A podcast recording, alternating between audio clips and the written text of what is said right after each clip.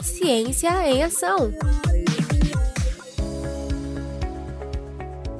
Bem-vindo ao nosso podcast Ciência em Ação. Quem vos fala é o professor Marcelo Calegari Zanetti. Eu que sou professor do curso de graduação e do programa de pós-graduação Estrito Senso em Educação Física da Universidade São Judas de São Paulo. Esse é o nosso episódio de número 34, que traz aí a temática do direito e rock. Na segunda parte, um tema bastante instigante, uma discussão bastante madura sobre é, essas questões. O objetivo do nosso podcast é trazer ao ouvinte temas atuais sobre ciência e educação por meio de entrevistas com especialistas de diferentes áreas de atuação, aproximando você ouvinte das contribuições da ciência na sua vida. Essa é uma realização dos programas de pós-graduação estrito senso da Universidade de São Judas de São Paulo. E, continuando a nossa conversa sobre direito e rock, professor doutor Germano Schwartz, que é diretor de pesquisa e pós-graduação, estrito senso da Anima Educação, e professor do mestrado em Direito da Unirita.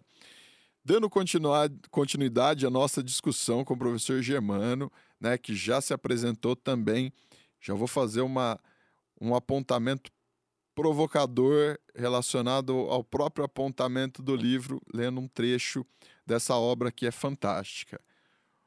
O sujeito que detém o poder de comando, o macho adulto branco, ator social que produz e institui os valores morais que entendem que o certo é louco tomar eletrochoque e que o certo é riscar os índios Nada esperar dos pretos. Caetano Veloso, estrangeiro. Peraí, isso aqui é dos temas da, da, atualidade, é aquilo que tá, tá rolando, mas como é que. Isso foi escrito em 2014, o Caetano Veloso apontou isso em outro momento. Como é que é isso, professor Germano? Tudo bom, Marcelo? Tudo bom, ouvintes? Obrigado pela oportunidade de termos uma, uma parte 2 no podcast Ciência e Ação da, do nossos, dos nossos cursos de distrito da São Judas Tadeu. Puxa, Marcelo, o... de novo você acerta na veia, na, na nossa continuidade aqui. Né? O... Essa... Essa...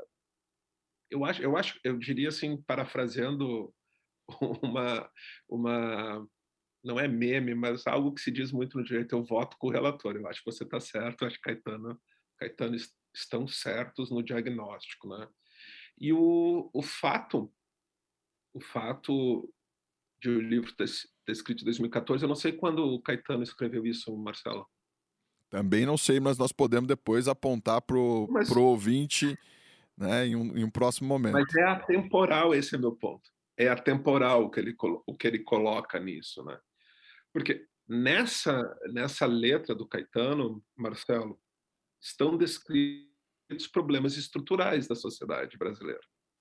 E aí eu vou fazer uma reminiscência ao rock, evidentemente, que é, que é o argumento aqui.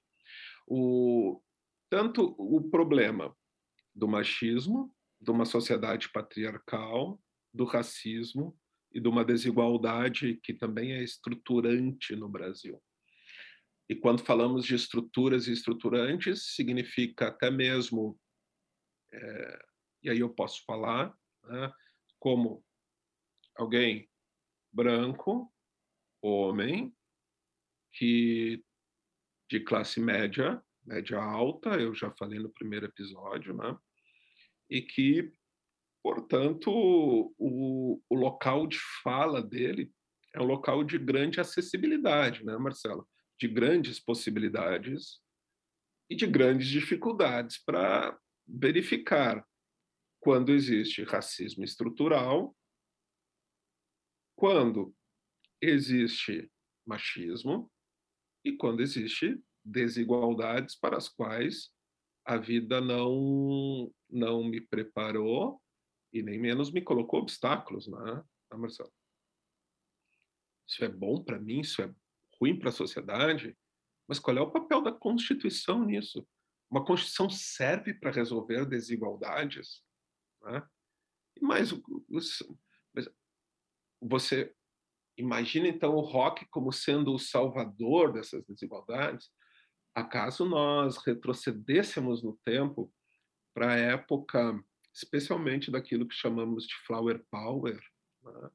e dos movimentos que começaram, mais especificamente na metade dos anos 60 para frente, havia uma crença muito grande na sociedade da mudança pelos pelo não pelo rock, mas pela mudança cultural que o rock trazia em si.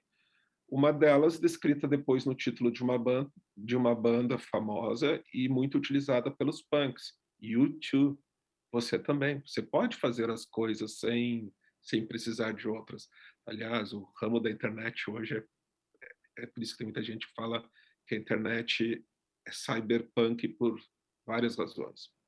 Mas uma delas, uma delas, Marcelo, é essa. E não quero me alongar muito sem deixar de falar algo. Evidentemente que, como todo movimento artístico né, e todo movimento social, portanto, o rock corre o risco de ficar datado, preso em si mesmo e ser desimportante para outras gerações, não é por acaso que o rap, em especial, toma um pouco desse papel de contestação. Né? Agora, Constituição em si, Marcelo, cabe a ela, por ela, por si só, modificar problemas estruturais da sociedade? Não, nenhum diploma legal tem a capacidade de fazer isso, Marcelo. Agora, ele pode ser um dos elementos um, como rock pode ser outro, de uma mudança de cultura. De uma mudança de cultura. Né? E com esta abertura, você ter, inclusive, ações, ações afirmativas também, tendentes a diminuir as desigualdades. Né? Aliás, eu falo sempre, Marcelo, homens e mulheres são iguais perante a lei. É isso que está na Constituição. Significa que fora da lei não são. Logo, a lei precisa igualá-los. E esse raciocínio também serve para outros espectros da sociedade brasileira. Marcelo, nós somos das raras democracias no mundo que não passou por mudanças radicais em sua sociedade. Essa é só uma constatação, tá? Assim, nós não tivemos revoluções de monta interna, né? internas. Tirando a Guerra do Paraguai, não participamos de nenhuma grande causa. Né? E também não fizemos reformas políticas abruptas por meio de revoluções né? na nossa independência. E nem passamos por outros tipos de reformas no Brasil. Então, o, o Brasil é uma grande concertação né? em que os problemas estruturais, Marcelo, têm a rara oportunidade de serem denunciados pela arte, seja pelo Caetano, seja pelo funk, seja pelo rock, seja pelo picho. Essas são as possibilidades que o direito normalmente é cego. Perfeito, professor Germano. Só a título de curiosidade, o Estrangeiro de Caetano Veloso foi lançado em 1989 e continua atual e acho que ele remete muito bem ao momento que a gente está vivendo. Mas dando um passinho à frente aí, porque senão nós vamos ficar aqui mais uns cinco podcasts. Por que junho de 2013? Boa, boa. Eu posso dar várias razões, mas eu já estava há 13 anos dando aula, eu falei para o podcast comecei no ano 2000, sempre dando direito constitucional, constitucional, constitucional e sociologia do direito, tá, Marcelo? E aí chega uma hora que você diz, poxa, estou ensinando essa meninada aí, eu quase falo gurizada, eu sou gaúcho, tá? Essa meninada e é, entra por aqui, sai por ali, sabe? Você tem uma geração, Marcelo, os teus alunos, inclusive, distrito, que chamamos de filhos da democracia e, ativo, e ativos digitais, eles já nasceram nesse mundo digital. Eu e você somos migrantes digitais, né? mas especialmente somos pessoas que aprenderam a, du, a duras penas algo que o Bob disse, direitos se conquistam, eles não são fato dado. Então, assim, há uma geração para a qual a Constituição é só uma história, como qualquer outra E lá em 2013 eu andava descrente no meu próprio, na minha própria capacidade de contar essa história. Esse é um ponto. E do nada veio um junho de 2013. Evidentemente que no livro eu procuro explicar da onde veio o junho de 2013. Né? Mas em tese, do nada. Em tese. Né? O que é curioso é que foi por 20 centavos. Marcelo, não sei se você se lembra disso. Assim. Sim. Por... Me lembro que eu estava numa, numa parte ainda do doutorado fora do Brasil e acompanhando as manifestações. E foram os 20 centavos do aumento da tarifa urbana, né? tanto na cidade de São Paulo quanto na cidade de Porto Alegre. Sim. Foi quase concomitante isso. Tá? E aí o, o, só falo disso pelos constantes aumentos de gasolina e de, de transporte urbano que temos agora. Tá? Só por, é, por 20 centavos houve muito mais. E o, a última grande manifestação de rua brasileira foi a queda do presidente Collor, né, o impeachment. Antes disso, o diretas já. Né? Então, essas duas últimas grandes manifestações, Marcelo, engendradas num modelo clássico de movimento social, mídia, organização sindical, etc. Tal. Mas nada indicou que viria isso em 2013, às vésperas de uma Copa do Mundo, inclusive. Porque foi absolutamente anárquico. E uma das características, ninguém sabia o que, que fazia. Enfim, Marcelo, eu olhei para minha esposa, que também é pesquisadora, criminóloga, e disse: está acontecendo alguma coisa, preciso ir para a rua. Eu preciso entender isso. E assim, fui, fui, participei, tinha estagiário comigo que voltava todo dia com com camisa com vinagre, porque virou crack em evitar bomba gás lacrimogênica, de gás lacrimogêneo, de, enfim. Então, junho de 2013, para mim, foi tanto uma espécie de aviso germano. Movimentos sociais não são só aqueles que você conhece. Política não é só aquela estrutural partidária, existem outros tipos de, de política. Constituição também existe em outros locais. E o junho de 2013 lembrou isso. Aí é que eu resolvi recontar a história da Constituição. E claro, como um bom velhinho que sou, usei o rock como fio condutor do argumento, né? Porque naquela altura, e aí o, o livro fala, estávamos dominados pelos fresnos NX0 da vida, que estavam absolutamente desconectados das expectativas normativas. E é por isso que o rock foi absolutamente desimportante ali, e ele sempre será, se não tiver conectado com as expectativas normativas da sociedade. Foi ainda um movimento conectado com o mundo inteiro. Não que eles se falassem e combinassem aqui, olha, em Bangladesh vão fazer isso, São Paulo vão fazer isso. Não, mas a meninada, Marcelo, está absolutamente conectado o dia inteiro, eles sabem o que está passando, eles sabem as pautas, eles se conversam, eles, enfim. Então ele foi muito diferente o junho de 2013, muito diferente. Perfeito, professor Germano. Nós estamos quase no final do nosso podcast, dessa segunda parte. Mas tem uma pergunta aqui que eu não posso deixar de fazer né, para a gente é fundamental. Você trouxe, em determinado momento, a importância que hoje a mais alta corte do país, o Supremo, tem tido em relação à própria política nacional.